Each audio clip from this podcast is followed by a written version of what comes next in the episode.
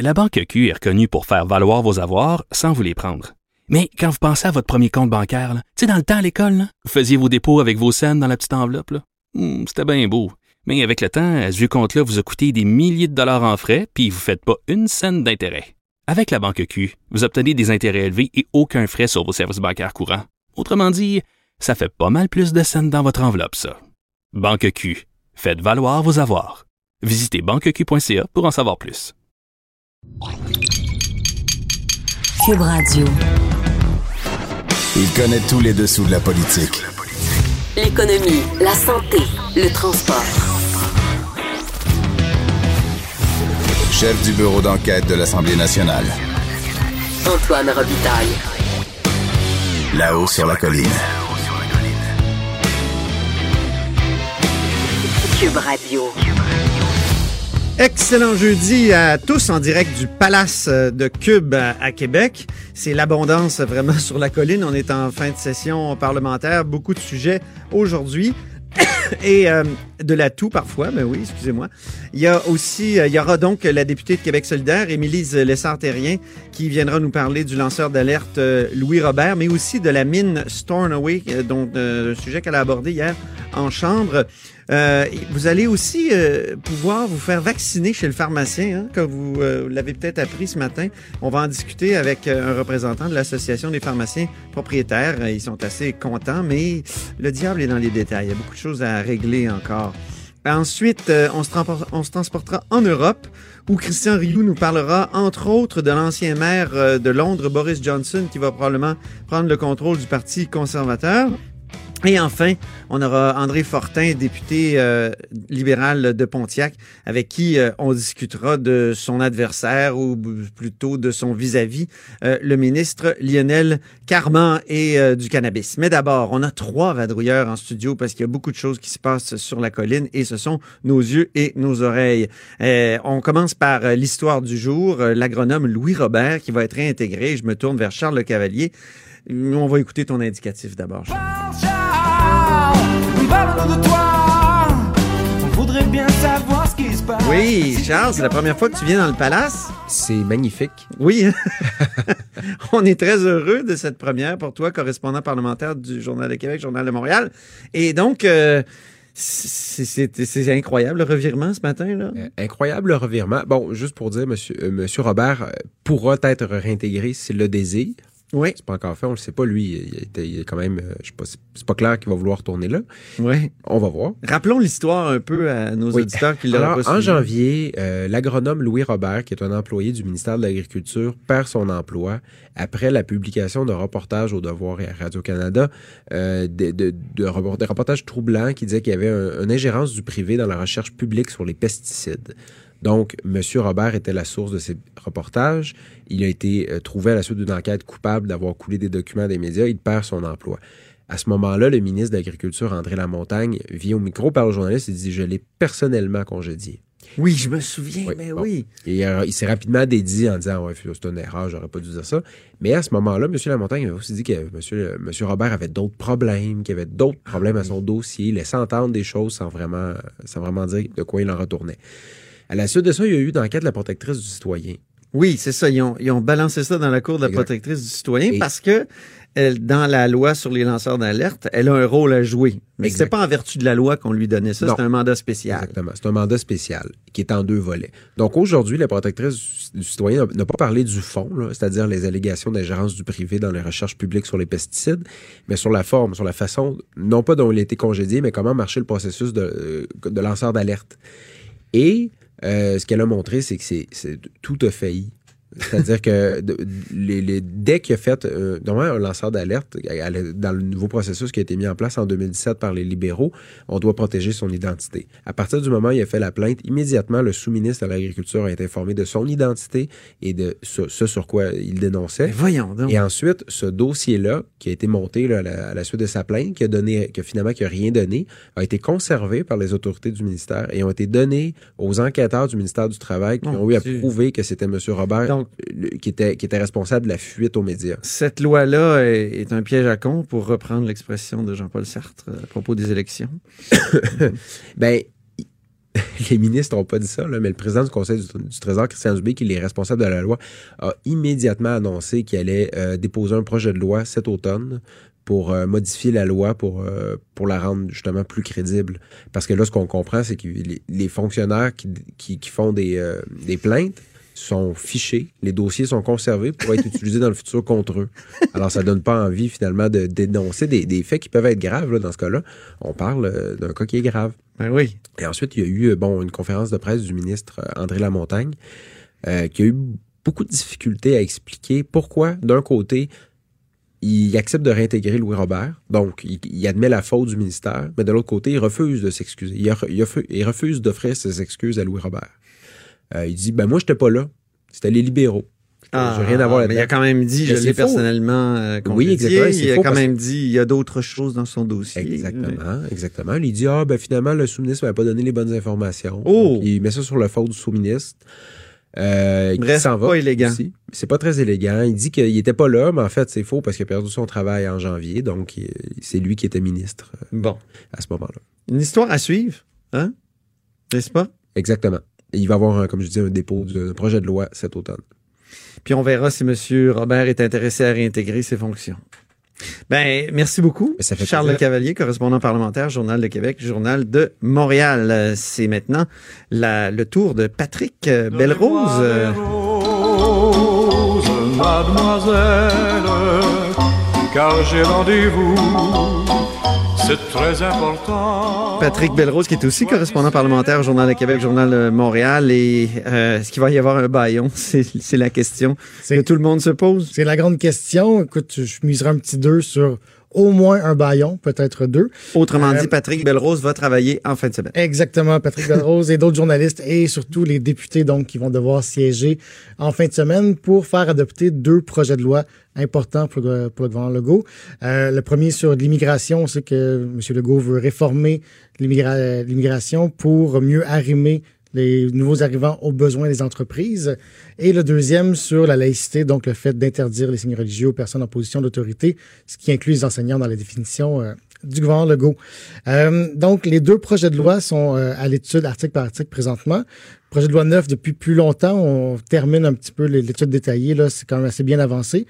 Pour ce qui est du projet de loi sur la laïcité, ça fait seulement une semaine. Et là, déjà, le gouvernement Legault s'impatiente, dit, écoutez, là, faut régler ça avant la fin de la session. Donc, faut les adopter. Euh, On place déjà dans le débat toutes sortes de- d'expressions ou de, de oui, c'est ça, d'expressions qui nous font penser qu'il va y avoir euh, baillon. On, écoute les discours de, de- des gens du gouvernement, là, puis au moins ils préparent le terrain s'ils veulent en faire un. Ça, c'est certain. On peut écouter d'ailleurs François Legault. On a un extrait. Ben, écoutez, euh, les libéraux continuent à faire euh, de l'obstruction euh, qui nuit à l'économie du Québec. Euh, J'ai eu justement l'occasion d'en parler longuement avec M. Kenney euh, hier soir, qui était ministre de l'Éducation fédérale, qui a racheté 800 000 dossiers. Nous, on parle de racheter 18 000 dossiers. Oui, exactement. Donc, ça, c'est les justifications de M. Legault pour faire adopter rapidement le projet de loi 9 qui est sur l'immigration. Sur ce projet de loi-là, on peut comprendre quand même qu'il y a un besoin pour les entreprises, pour l'économie du Québec, d'aller rapidement. Et comme je disais, déjà, l'étude détaillée se termine. Le même Mme Anglade, euh, la critique libérale, disait on arrive pas mal à la fin de l'étude, on peut aller rapidement, ça peut, ça peut se régler rapidement. Mais il y a une condition. Les libéraux ont posé une condition qu'on finisse d'étudier les 18 000 dossiers qu'on vous- que le gouvernement voulait mettre à la Ce poubelle. qui n'arrivera pas, les libéraux vont jamais appuyer de façon le projet de loi. Ils ont trois conditions qu'il faudrait respecter. Le peut faire adopter son projet, son projet de loi quand même sans la part des, libéraux, donc c'est pas très grave. Sur la laïcité, ben, ce qui arrive, c'est ça, c'est qu'on a commencé à l'étudier une semaine environ. Euh, et ce que les libéraux disent, c'est écoutez, oui, c'est sûr qu'ils vont voter contre au final quand même parce qu'ils sont contre le principe d'interdire les signes religieux. Par contre, si on étudie le projet de loi comme faux, ben, on peut toujours le bonifier, on peut toujours l'améliorer, s'assurer qu'il va être bien appliqué, amener des amendements, euh, ce qui sera peut-être pas fait. En fait, l'étude se poursuit, mais Ouais. on n'aura pas tout le temps voulu par les libéraux pour étudier le projet de loi comme faux. Moi, j'ai l'impression que ça va s'étirer, cette affaire-là, euh, parce que le gouvernement doit être mal à l'aise d'imposer un baillon sur euh, un projet de loi qui, qui contient des, euh, des dispositions de dérogation. Euh, J'ai l'impression qu'on voudra au moins sauver la face, étudier un peu, les- et c'est ce qui fait qu'on va peut-être, euh, en tout cas, les correspondants parlementaires vont travailler un peu plus longtemps que, Exactement. que On a, prévu. on a l'impression que le gouvernement veut dire on a fait tout ce qu'on pouvait, on a étiré au possible pour donner la chance C'est d'étudier. ça. Et là, s'il faut aller par baillon, on va y aller. Ce qu'on comprend aussi d'un point de vue peut-être. J'ai jamais vu ça, moi, une session parlementaire s'étirer en juin. C'est vrai? Ben non, ça fait 15 ans que je suis ici, 14 ans, 14 ans exactement que je suis euh, à la tribune de la presse. J'ai jamais vu ça. Et quand je demande, et, et Robert Dutrisac, hier, à qui je parlais du devoir, qui est là depuis 1999, a jamais vu ça non plus.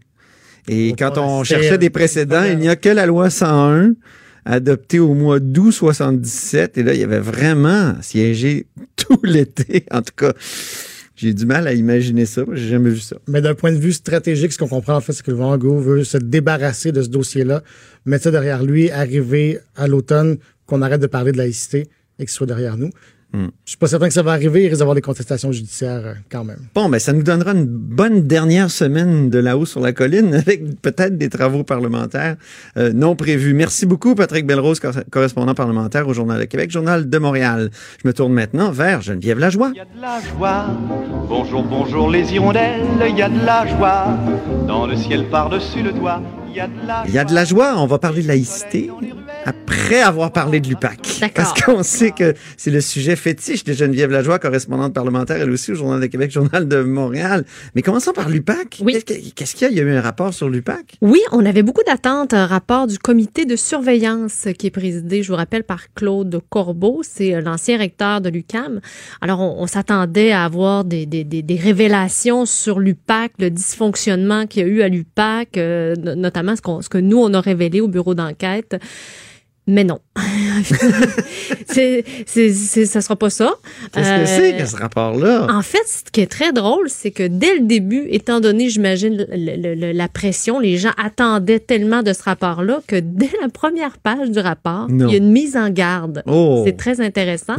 en rappelant qu'il y a effectivement eu des allégations euh, de fabrication de preuves, euh, de fuite, euh, tout ça, mais que euh, le comité informe toutes les personnes qui liront son premier rapport annuel d'activité que celui-ci ne traitera pas des problèmes de l'UPAC. alors, alors euh, bon, c'est, disons que quand moi j'ai Là, commencé là. à lire le rapport, euh, ça m'a un petit peu éteint. Rappelons l'origine de ce comité de surveillance-là. Pourquoi on l'a créé? Ben, c'est dans le cadre de, de, de, de, de la transformation, si on veut, de l'UPAC en corps policier indépendant. C'est ça. Donc, on a, on a jugé bon euh, créer aussi un comité de surveillance, puisque là, c'est comme un peu, ça devient comme un peu la SQ ou euh, le, un corps policier municipal. euh, et euh, c'était pour la confiance du public envers justement ce nouveau corps policier-là. Euh, ce qu'on constate dans le rapport à ce sujet-là, justement, c'est que euh, c'est pas encore fait. C'est pas. euh, on constate qu'il y a des retards dans la mise en place, si on veut, d'un corps policier indépendant. Euh, et justement, le, le, le, comité. Quelqu'un m'a dit, je pense c'est Alain Laforêt tout à l'heure qui m'a dit que les, les voitures de police, par exemple, doivent plus être des voitures euh, de la Sûreté du Québec, il doit avoir des voitures identifiées UPAC pour vraiment distinguer les deux corps Exactement. de Le comité donc recommande une accélération de la transformation euh, pour que ça soit euh, bel et bien fait en 2023. Donc on comprend qu'il y a encore quand même du temps à, s'écouler là avant que ça Mhm. soit fait complètement. Fait très intéressant moi ce que j'ai trouvé dans le rapport là, euh, puisque bon, je m'attendais à autre chose, mais finalement quand Bon. on regarde le rapport, il y a quand même des éléments intéressants.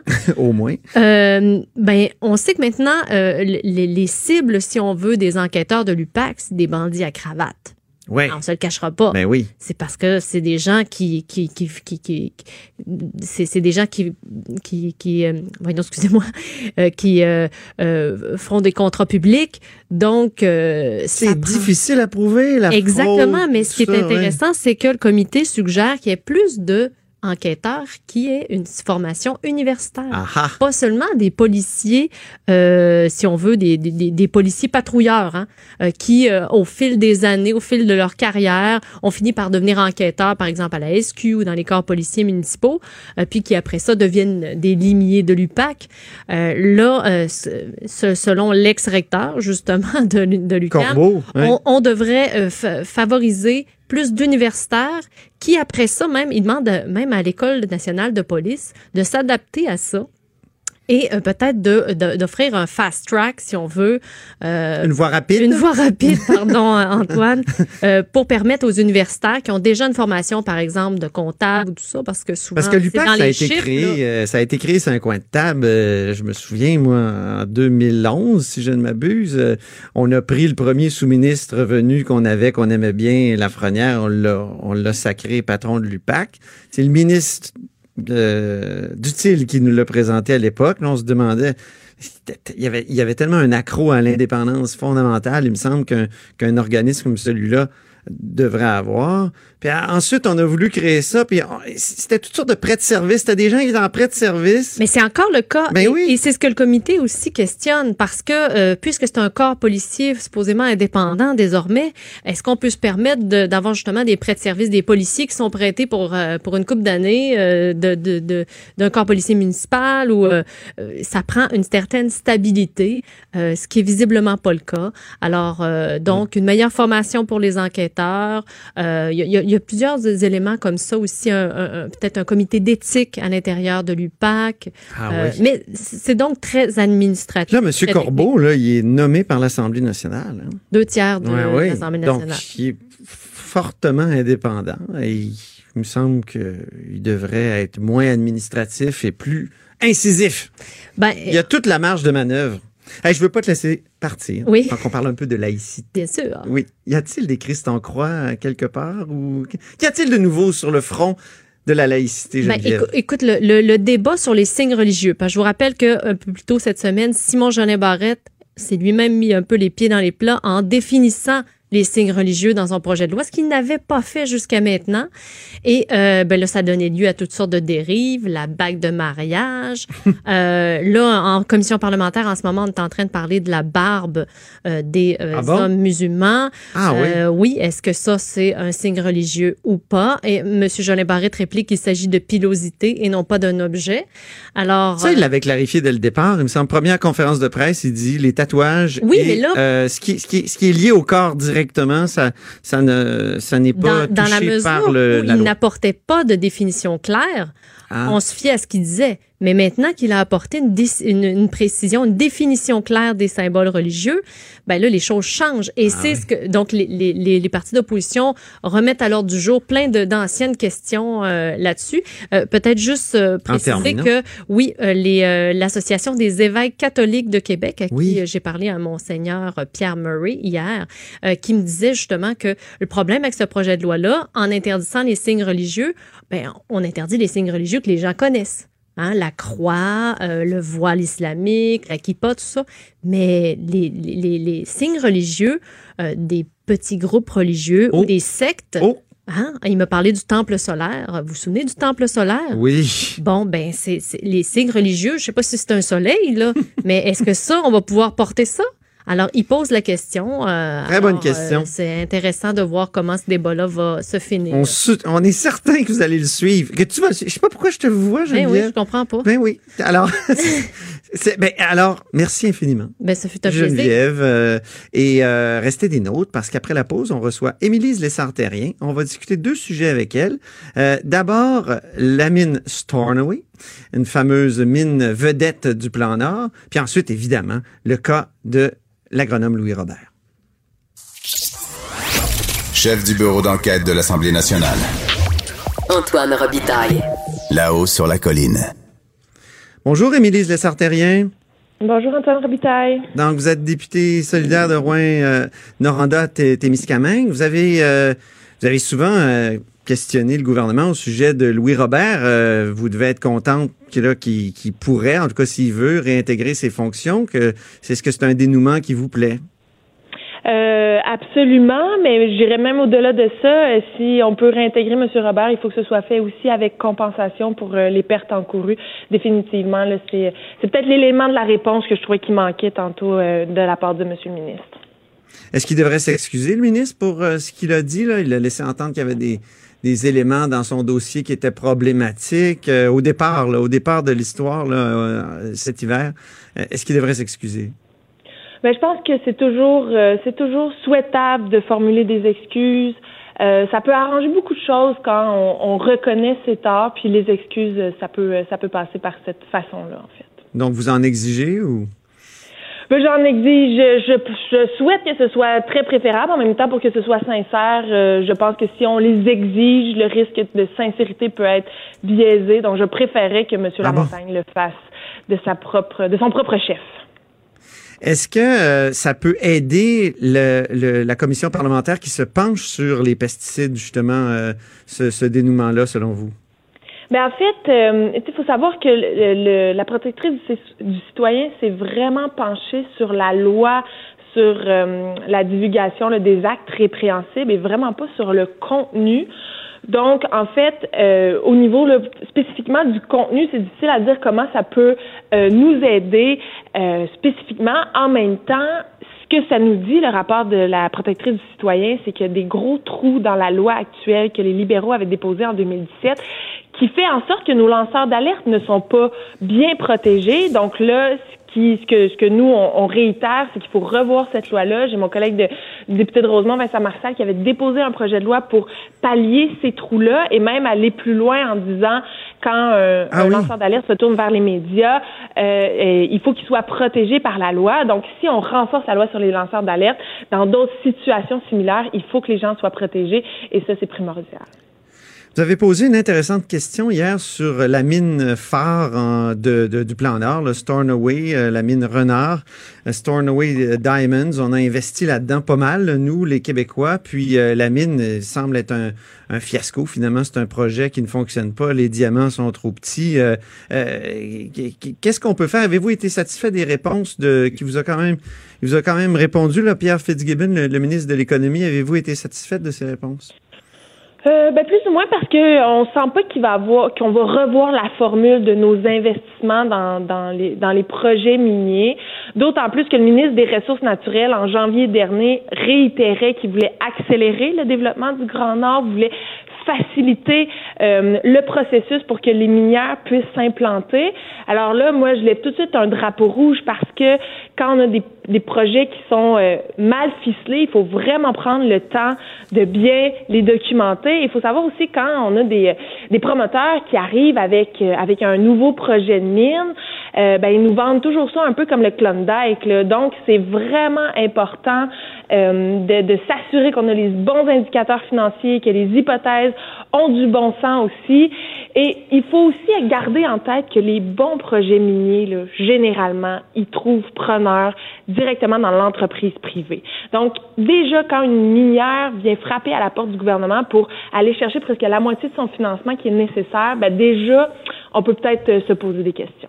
C'est un peu contradictoire ce que vous dites quand même, parce que euh, si je regarde le programme de Québec solidaire, euh, vous préconisez, là, j'ouvre les guillemets, de placer l'industrie minière sous contrôle public. Donc, euh, si, on, si Québec solidaire était au pouvoir, il, il, prendrait possession, il nationaliserait finalement, ni plus ni moins les mines. Là, vous dites, ben, c'est l'entreprise privée qui est capable de distinguer les bons et les mauvais projets. Éclairez-moi. Ben, en fait, là, dans le programme de Québec solidaire, ce qu'on fait, c'est qu'on se garde une porte ouverte pour pouvoir reprendre le contrôle d'une ressource qui serait stratégique pour notre développement.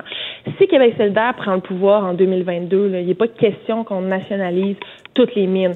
Là, ce qui est à court terme, sur la planche à dessin, c'est une reprise de contrôle par l'État, c'est-à-dire d'être majoritaire à 51 dans les projets de lithium. Et pourquoi le lithium? Parce que c'est une ressource qui est stratégique pour le plan, notre plan de transition énergétique, pour faire de la fabrication euh, de batteries électriques. Et là, nous, ce qu'on dit aussi, c'est que si on, on investit en amont dans les projets miniers, il faut immédiatement s'intéresser avec, avec ce qui va se passer de la ressource, c'est-à-dire au niveau de la deuxième transformation. Donc, on veut se garantir en acheteur, en achetant nous-mêmes, je veux dire, en, en- c'est pour ça qu'on veut être principalement propriétaire de la ressource pour pouvoir tout de suite la transformer.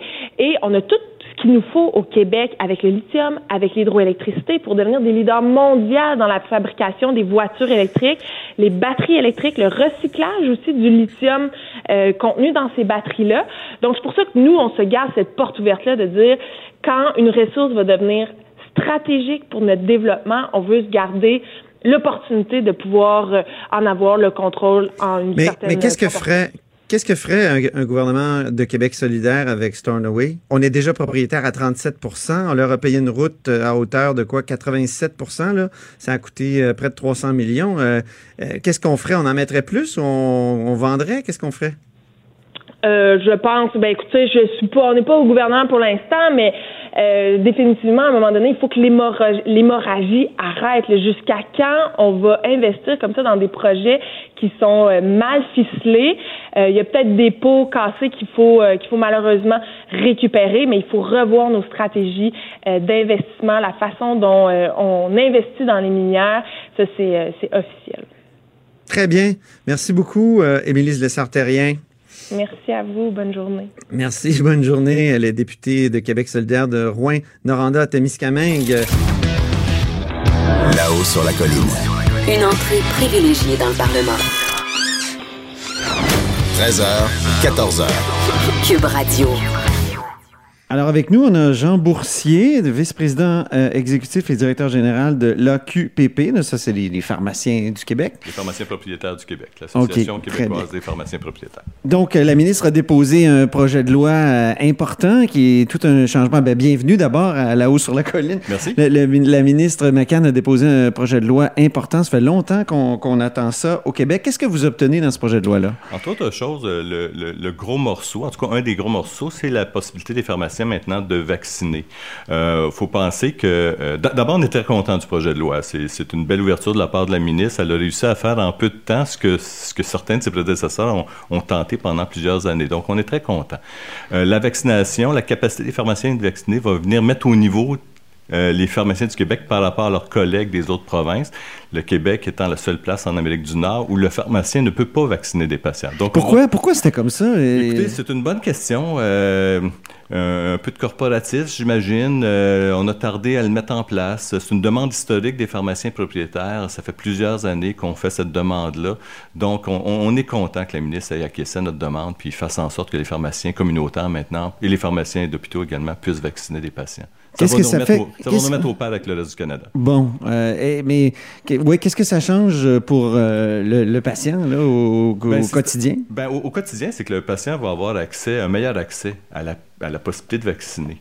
Euh, le Québec est l'endroit au Canada où le taux de vaccination grippale est le plus bas. Ah bon? Oui, euh, et ça donne euh, 2000 points d'accès de vaccination de plus pour euh, le système de santé. Et le pharmacien, à ce moment-là, aussi a accès à des clientèles qui sont plus difficiles euh, à rejoindre. Exemple, la clientèle des gens avec des maladies chroniques entre 18 et 50 ans, c'est des gens qui viennent dans les pharmacies, mais qui n'utilisent pas de façon courante le système de santé. Nous, on les voit, on va pouvoir leur offrir le vaccin et améliorer le taux de vaccination au Québec. Vous disiez que vous obteniez aussi des, euh, des éléments, d'autres éléments dans le projet de loi dont il n'y a pas été beaucoup question, comme les médicaments d'urgence. Oui, euh, la modalité reste à voir. La modalité reste à voir, mais effectivement, euh, le pharmacien pourra euh, prescrire des médicaments dans des situations d'urgence. Ça peut être quoi, par exemple? Ça peut être un patient qui, qui- qui se présente en pharmacie avec une problématique euh, cardiaque, une problématique infectieuse et, et qui a peu d'accès à, euh, à- à l'environnement de santé. Le pharmacien va pouvoir essayer de régler de façon urgente euh, une problématique. Reste à voir comment ces modalités-là vont, euh, vont se mettre en place. Pourquoi ça a pris 30 ans avant qu'on qu'on aboutisse à, à cette entente-là, selon vous? Ben écoutez, d'abord, je tiens à préciser que c'est un projet de loi. Donc, le projet de loi va être sujet à des conditions et des modalités et de la négociation pour faire arriver, euh, atterrir tout ça. Donc, euh, le diable étant dans les détails, on va voir quels règlements vont venir s'associer au projet de loi. Ah ça, je- bon, je, ok. tiens à le souligner là, parce que parce que c'est le fun, mais en même temps, il y a beaucoup de travail qui reste à faire. Ah oui. Euh, un autre élément qui va devoir être regardé. Les médecins vous ont mis des bâtons dans les roues et peuvent, pourraient vous en mettre encore? Non, je pense, non, je pense qu'actuellement, euh, c'est assez clair. Euh, les gens font, euh, font assez. Sont assez d'accord sur les modalités. Ça a été discu- prédiscuté entre les différentes corporations professionnelles. Non, moi, je suis assez confortable. Les réactions jusqu'à date des corporations médicales, des associations professionnelles sont bonnes. Je suis pas inquiet de ça. Par contre, euh, les pharmaciens propriétaires devront négocier des honoraires, devront négocier les Ah modalités de mise en Ouais. place de ça, euh, devront s'assurer que le fardeau Oui, c'est ça administratif- qui va payer. Parce que quand on va à la pharmacie, on paye, là. Je veux dire, Oui, euh, c'est pas comme on va, quand on va à l'hôpital ou dans un CLSC. Donc, qui va payer? C'est une bonne question. Reste, euh, ça va faire partie des discussions et des négociations. Euh, des vaccins, théoriquement, ça peut être sous l'égide de la santé publique, mais ça peut être aussi assuré par la- l'assureur privé ou les assureurs, les assureurs privés ou publics. Ça sera à voir. Ces modalités-là sont Ça dépend des cas des patients ou ça dépend de la négociation qui s'en vient? Ça dépend, ça dépend où le patient se situe, puis ça dépend comment ça va, ça va atterrir tout ça.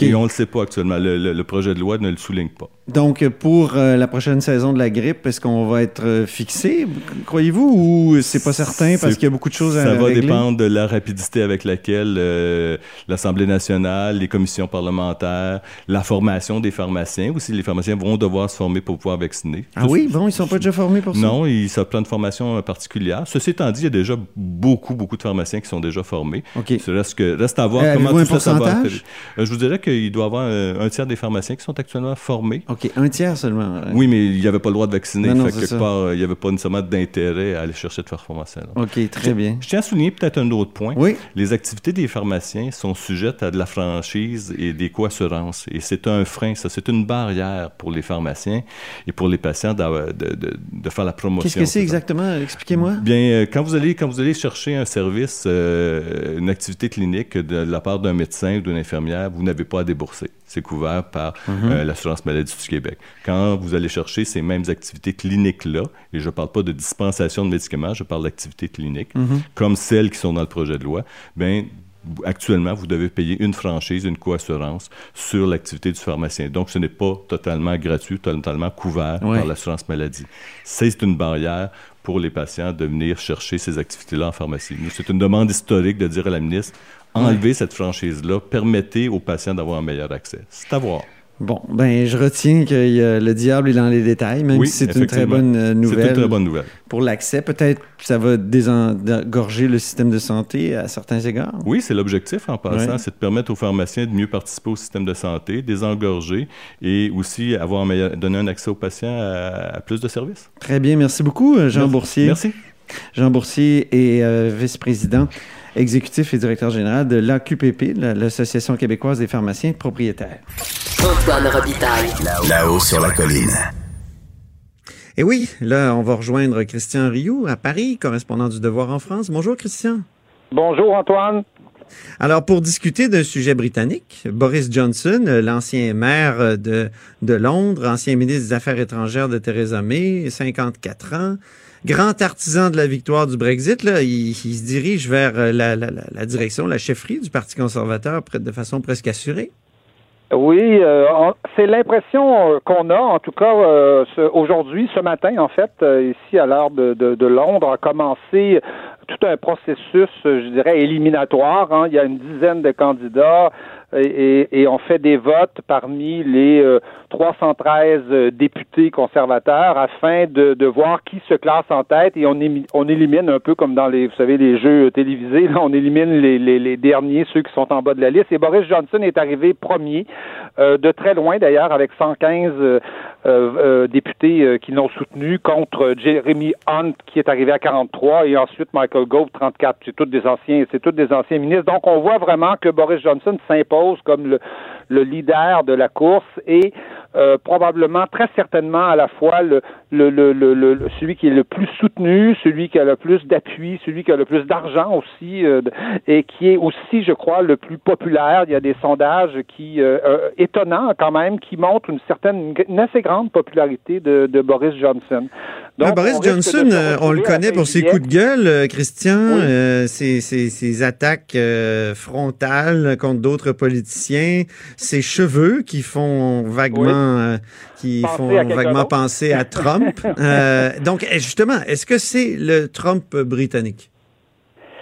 Est-ce que c'est le Trump britannique? C'est assez difficile à dire. Il y a quelque chose de Donald Trump, évidemment, chez Boris Johnson, mais Boris Johnson est quand même un politicien, je dirais, de, de carrière. Il a défendu des idées souvent très contradictoires dans sa vie, mais c'est quelqu'un qui a beaucoup d'expérience. C'est c'est quelqu'un qui est, qui est un expert, je dirais, en campagne électorale.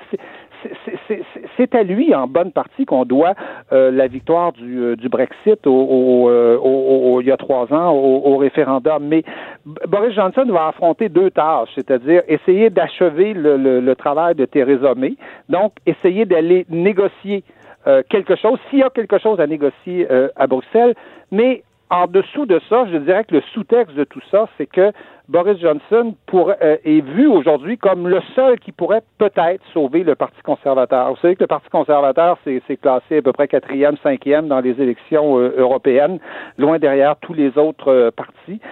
aujourd'hui, c'est un parti qui est un peu comme, comme la droite française, comme les républicains, là, sur le bord de, de, de, de l'implosion et, et à la limite de la disparition. Donc, ce qu'il y a devant Johnson, c'est à la fois d'aller d'essayer de, sortir de l'impasse du Brexit d'une façon ou d'une autre. Euh, Johnson dit qu'il serait prêt à, un Brexit, euh, euh, à ce qu'on appelle un hard Brexit, c'est-à-dire un Brexit non négocié. Et d'ailleurs, il va préparer ça. Il, a toujours, Boris Johnson, vous savez, a toujours accusé Theresa May de ne pas avoir préparé le hard Brexit comme, comme, comme plan B, comme, comme, comme dernière, dernière alternative. Lui, il dit que ce serait sa dernière alternative. Mais il y a beaucoup de gens qui pensent que il pourrait pas arriver jusque-là. Il pourra pas arriver jusque-là. Le Parlement ah euh, ne lui donnerait pas la confiance pour le faire. On sait qu'il y a une majorité au Parlement qui veut pas de hard Brexit. On ne sait pas si les Britanniques, eux, en veulent, mais en tout cas, au Parlement, il n'y a pas de majorité de députés pour ça. Et donc, je vous écoute euh, parler, euh, Christian, puis je pense au titre de sa biographie de Churchill, parce que j'ai dit, je vous écoute parler, puis je pense au titre de sa biographie de Churchill. Boris Johnson a écrit une biographie de Churchill, ça s'intitule The Churchill Factor. How One Man Made History. Donc peut-être qu'il s'est dit qu'il est l'homme pour faire l'histoire et il doit se projeter un peu, euh, il doit, il doit se considérer un peu comme le Churchill contemporain. Absolument. Une biographie qui a été très critiquée, hein, parce que euh, beaucoup de gens, comme beaucoup d'experts de Churchill et d'historiens ont dit que c'était pas une biographie de Churchill, mais, mais plutôt de Boris Johnson, où, il essayait de se, de, de, de, se, de se déguiser en, en, en, Churchill. Churchill étant évidemment euh, quelqu'un qui a, qui a pas beaucoup changé d'idée dans sa vie et qui était extrêmement têtu, alors que... Euh, quand même, il a changé de parti souvent, Churchill, non?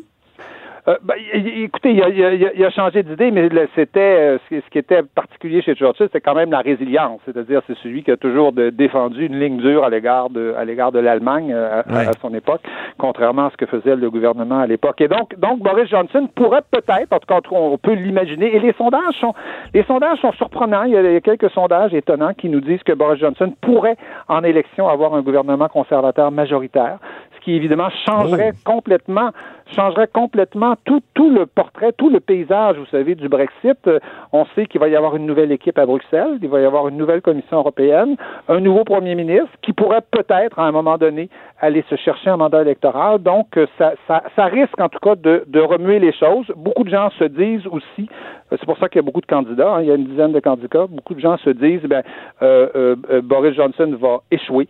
Donc, au mois de novembre, il va y avoir une nouvelle course à la chefferie. Et si, si on a été si on est arrivé deuxième, troisième ou quatrième dans la course, on a peut-être des chances d'arriver premier à la On lira, on lira peut-être Christian Rio en direct de, de, Londres. Euh, probablement. Bien, c'est à suivre. Donc, euh, en, France, euh, autre sujet, on a beaucoup réagi à la décision du New York Times d'abandonner les caricatures politiques. Oui, ben vous savez, c'est le, le pays de, de Charlie Hebdo. Hein. La, la, France a été a été euh, frappé euh, au cœur quelque part euh, au moment de Charlie Hebdo. Et qu'est-ce qu'on avait frappé? C'était les caricatures. Et évidemment, on apprend aujourd'hui que le New York Times, en fait, dans du moins son édition internationale, va abandonner la publication de caricatures parce qu'une caricature a été a, prêté à controverse, a été accusée d'antisémitisme. C'est une caricature qui qui, qui, qui, qui, qui, dessinait Trump avec une kippa sur la tête, mais, mais tenant en laisse euh, Netanyahou, qui était en chien et qui lui avait évidemment pour l'identifier à Israël une, étoile de, David. Donc voilà, en tout cas, ça, tout ça, tout ça a créé une controverse euh, énorme. Et pour régler le problème, le New York Times, qui est quand même le, le grand journal de référence, le grand journal de gauche américain, hein, que ben tout le monde, tout le monde se réfère, euh, a décidé carrément de ne plus publier de caricatures. Et, il n'en publiait déjà plus dans son édition nationale, il n'en publiera plus dans son édition euh, internationale, qui est extrêmement diffusée hein, et très très très très lue sur Internet. Donc en France, en tout cas, on a trouvé assez désolant ce, désolant quelque part ce recul d'un grand journal de gauche comme le New York Times, euh, croyant que et disant en tout cas il y a plusieurs plusieurs médias sont intervenus, euh, la, plupart des, journaux ont écrit là-dessus, euh, disant que rappelant en tout cas que la caricature était quelque chose qui a toujours été lié à l'histoire de la presse et lié plus qu'à l'histoire de la presse, lié à l'histoire de la liberté de presse et, que mhm. le, la, la, quand la liberté de presse est attaquée, en général, ça commence par par les caricatures. Et donc, on, on, a senti, en tout cas ici... Donc, le New York Times n'est pas Charlie. Hein? pour la, la, liberté de presse aux États-Unis. Le New York Times n'est pas Charlie, mais je regardais une des dernières couvertures de Charlie Hebdo et j'avoue que, bon, je, pas, je voudrais pas l'interdire, mais euh, sur le soccer féminin, je sais pas si vous l'avez vu, Christian, oui, mais... Je, je, oui, je l'ai vu. C'est tellement vulgaire que... Comment? En tout cas, c'est ça aussi la liberté de presse. Vous l'avez trouvé terriblement vulgaire, oui. Je, je, Charlie Hebdo se caractérise souvent par une certaine euh, vulgarité, mais en même temps... On a mis un ballon de soccer à la place du clitoris d'une femme. Comment? On a mis un ballon de soccer à la place du clitoris d'une femme. Bon, ben, bravo pour la liberté de presse, mais c'est vrai que ça peut choquer. on peut dire qu'on est choqué quand même. mais, mais est-ce que, est-ce que la liberté de presse implique pas la possibilité de choquer les gens, justement? Voilà. Est-ce, qu'elle n'implique pas ça? Et à l'époque, le, euh, le, New York Times avait été parmi les journaux qui avaient refusé de publier euh, les, les, euh, les, caricatures publiées après l'attentat de, de, de, de, Charlie Hebdo. Vous vous rappelez qu'il y avait eu un, débat à cette époque-là. Le Devoir, lui, l'avait publié. Mon journal l'avait publié, mais le, New York Times avait refusé de faire ça. Je me souviens. Merci beaucoup, Christian Rio. Là-haut sur la colline. Pour nous rejoindre en studio. Studio à commercial cube.radio. Appelez ou textez. 187 cube radio. 1877 827 2346. Le critique libéral en matière de santé et de santé publique, André Fortin, est avec nous. Bonjour. Bonjour. Alors, euh, vous semblez un peu exaspéré par le ministre Carman, euh, Lionel Carman, le ministre délégué à la santé. Expliquez-nous pourquoi. Oui, c'est une belle façon de le dire. Euh, exaspéré, c'est le bon mot. Euh, hier soir, euh, hier soir tard, en, étude du projet de loi 2, le projet de loi sur l'encadrement du cannabis, on a trouvé une brèche, une brèche dans l'ancienne loi, la loi 157 qui avait été adoptée avant la légalisation du cannabis. et cette brèche-là fait en sorte essentiellement qu'il est légal de consommer du cannabis sur les lieux d'un service de garde en milieu familial pendant que les enfants sont présents.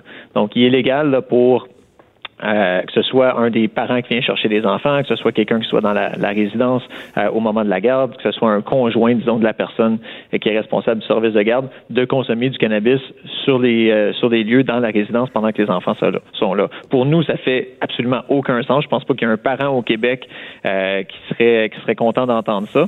alors, on a demandé. C'est curieux parce que dans, dans ce débat-là, M. Fortin, c'est vous qui vous voulez qui voulait permettre euh, l'utilisation du cannabis par les, les jeunes de plus de, de 18 ans.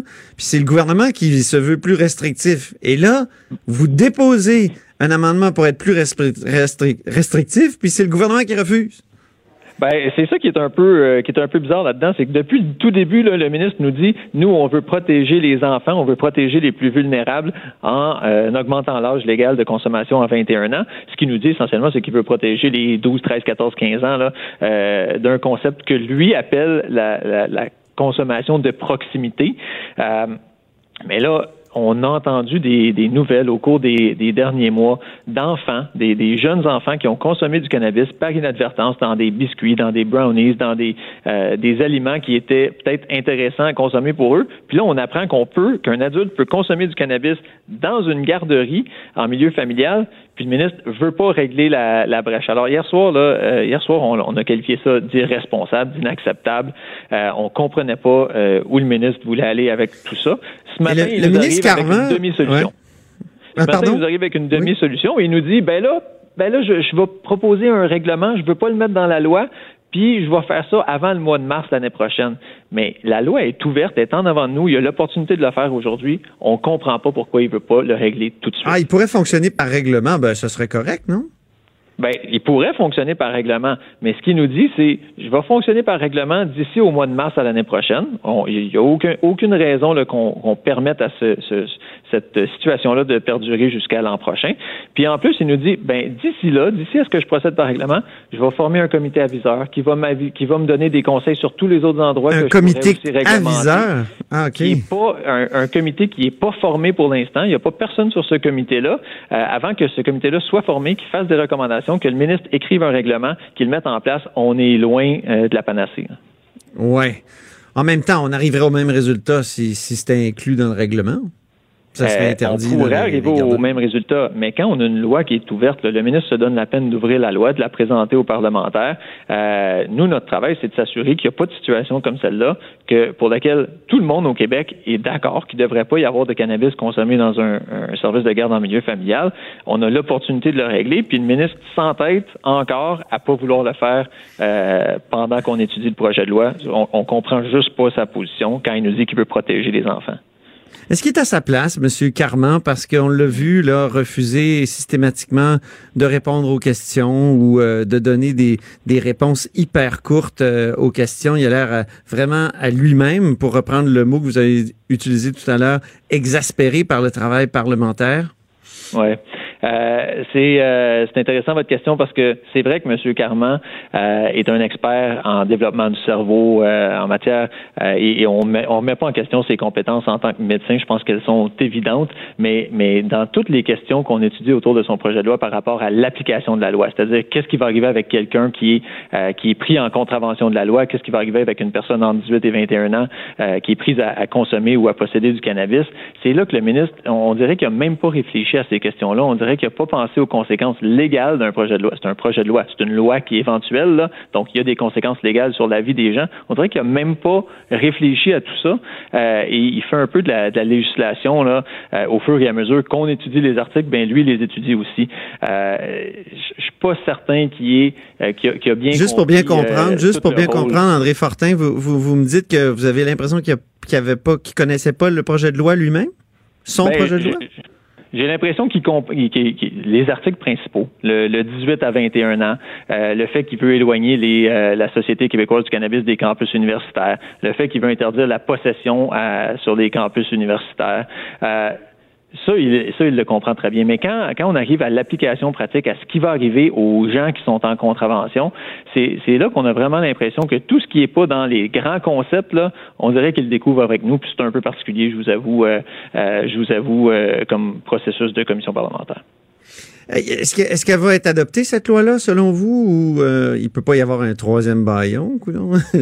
Ben, je peux pas croire qu'il va y avoir un, troisième baillon. Déjà deux, euh, déjà deux, c'est particulier. Puis euh, quand le ministre nous dit, ben c'est vrai que ça fait longtemps qu'on l'étudie ce projet de loi-là, mais mais ou même les autres, là, quand, on procède par baillon, c'est là qu'il arrive des situations où euh, on n'a pas tout étudié jusqu'à fond. Les baillons, ça marche, ça, ça, ça, ça fonctionne euh, dans le processus parlementaire, mais est-ce que les projets sont prêts à étudier? Si on aurait procédé par baillon sur le projet de loi 2, on n'aurait pas identifié la faille qu'on a trouvée hier en commission parlementaire. Si on aurait procédé hier sur, par baillon sur le 21, on n'aurait pas identifié toute la question euh, de la bague dont on a débattu toute la journée hier. Donc, il y a une raison pour laquelle le processus parlementaire existe. J'espère qu'on ne se rende pas au baillon avec le projet de loi 2. Mais vous, vous avez fait partie d'un groupe parlementaire qui a fait beaucoup de baillons, même d'un gouvernement qui a fait un baillon, si je ne m'abuse. Euh, Donc, euh, est-ce que vous avez adopté des lois donc à toute vapeur qui sont euh, bien, bien, comment dire, imparfaites? Ben, ça peut arriver, euh, ça, peut arriver, et ça arrive le, le processus de baillon. Je pense que tous les tous les gouvernements l'ont euh, l'ont utilisé là, à, à un moment ou à un autre par par le passé, mais dans le, le cas qu'on a devant nous aujourd'hui, par exemple le projet de loi 21 que le gouvernement a déjà annoncé, euh, qui est euh, pour qui pour lequel il était pour utiliser un baillon. euh, ce projet de loi a été présenté ou l'étude détaillée a commencé le 4 juin. On est le 12 ou le 13 juin aujourd'hui. Euh, ça fait une semaine qu'il est étudié en commission parlementaire euh, et encore là à demi-temps parce que c'est la même commission parlementaire, le même ministre qui étudie le projet de loi 9. Euh, donc ça fait à peine une semaine qu'on a commencé l'étude. On découvre encore des failles majeures comme celle, euh, qu'on a identifiée hier avec toute la question de la bague, qui, qui est toujours pas réglée. Euh, une semaine avant un baillon, c'est très court. On dirait que vous, euh, pour- ce qui est quand, quand vous mettez l'accent sur les les euh, les CPE puis les garderies, euh, les services de garde en général, euh, vous voulez montrer que vous aussi vous pouvez vouloir resserrer le cannabis parce qu'après tout vous avez eu l'air de ceux qui qui voulaient élargir l'affaire, qui voulaient laisser ça dans les mains des, des jeunes là, de 18 à, à 21 ans. Est-ce que c'est pour Ben, ça, loi, pour changer la- un peu là?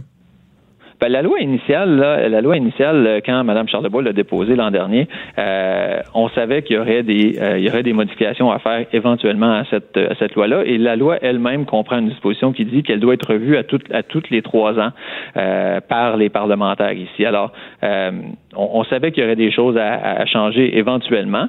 maintenant, on a décelé une faille. Et je, l'avoue, le gouvernement libéral de l'époque ne l'avait pas, ne l'avait pas identifié. Les parlementaires, que ce soit le Parti québécois ou la Coalition Avenir Québec, qui ont étudié article par article ce projet de loi-là pendant 134 heures, ne l'avaient pas identifié non plus. Alors, ça arrive que des failles comme celle-là se glissent dans les projets de loi. Euh, c'est pour ça qu'on est inquiet, entre autres, de procéder par baillon sur le 9 et le 21. Euh, si en 134 heures de travaux, euh, il y a encore des failles comme ça qui se glissent dans les projets de loi, ben, imaginez quand on fait moins d'une semaine d'études, comme dans le cas du projet de loi 21. Euh, on remarque que votre parti et vous en particulier, André Fortin, vous semblez utiliser de plus en plus euh, des, courtes capsules vidéo pour faire passer euh, vos messages sur les réseaux sociaux. Avez-vous des bons résultats? Ben, je vous dirais que de toute évidence, vous les avez vus, donc euh, déjà là, euh, déjà là, ça semble fonctionner. Mais euh, je pense qu'on essaie toujours différents différents messages, différents médiums pour que les Québécois, pour rejoindre le plus de, de Québécois possible. et après ça, si les Québécois aiment nos messages, s'ils aiment ce qu'on dit, s'ils trouvent que on fait du sens, c'est à eux d'en juger. Mais mais je pense que n'importe quel élu, n'importe quel, que ce soit un élu municipal, provincial, fédéral, tente par tous les moyens de, de, de, faire passer son message, de rejoindre le, plus de gens possible. C'est un moyen comme un autre. Va voir si, euh, si ça fonctionne, mais jusqu'à maintenant, je vous dirais que euh, ça semble positif comme expérience. La ministre de la Culture euh, semblait, l'autre fois, c'est Nathalie Roy, reprocher à Catherine Dorion de Québec solidaire de mettre ses vidéos sur Facebook, sur YouTube, parce que c'est des géants du web qui payent, qui ont des comportements fiscaux inacceptables. Est-ce que c'est une réflexion que vous avez, vous? Ben, en même temps, euh, en même temps, je comprends l'argument de la, de la ministre de la Culture, qui elle aussi utilise les réseaux sociaux. Je la vois régulièrement sur Twitter, sur Facebook, sur euh, d'autres sites. Euh, en ce moment, c'est un Facebook, qu'on veuille ou non, euh, c'est mhm. un moyen utilisé par les Québécois pour connecter, euh, pour euh, prendre des nouvelles, pour savoir ce qui se passe dans le monde autour d'eux. la question n'est pas autour de est-ce qu'on devrait utiliser ce médium-là ou non. La question, c'est est-ce qu'ils devraient payer des impôts comme tout le monde? Et la réponse à ça, c'est oui, bien évidemment. Très bien. Ben, merci beaucoup, André Fortin. Merci. Bonne journée. Un plaisir. C'est André Fortin, député libéral euh, de Pontiac, porte-parole des libéraux en matière de santé et de santé publique. Alors, euh, c'est ce qui met fin à La Haut sur la Colline pour aujourd'hui. Euh, jeudi, merci à l'équipe, merci à Joanny Henry à la mise en onde, Alexandre Moranville à la recherche, Véronique Morin aussi à la recherche et productrice de contenu. Cube Radio.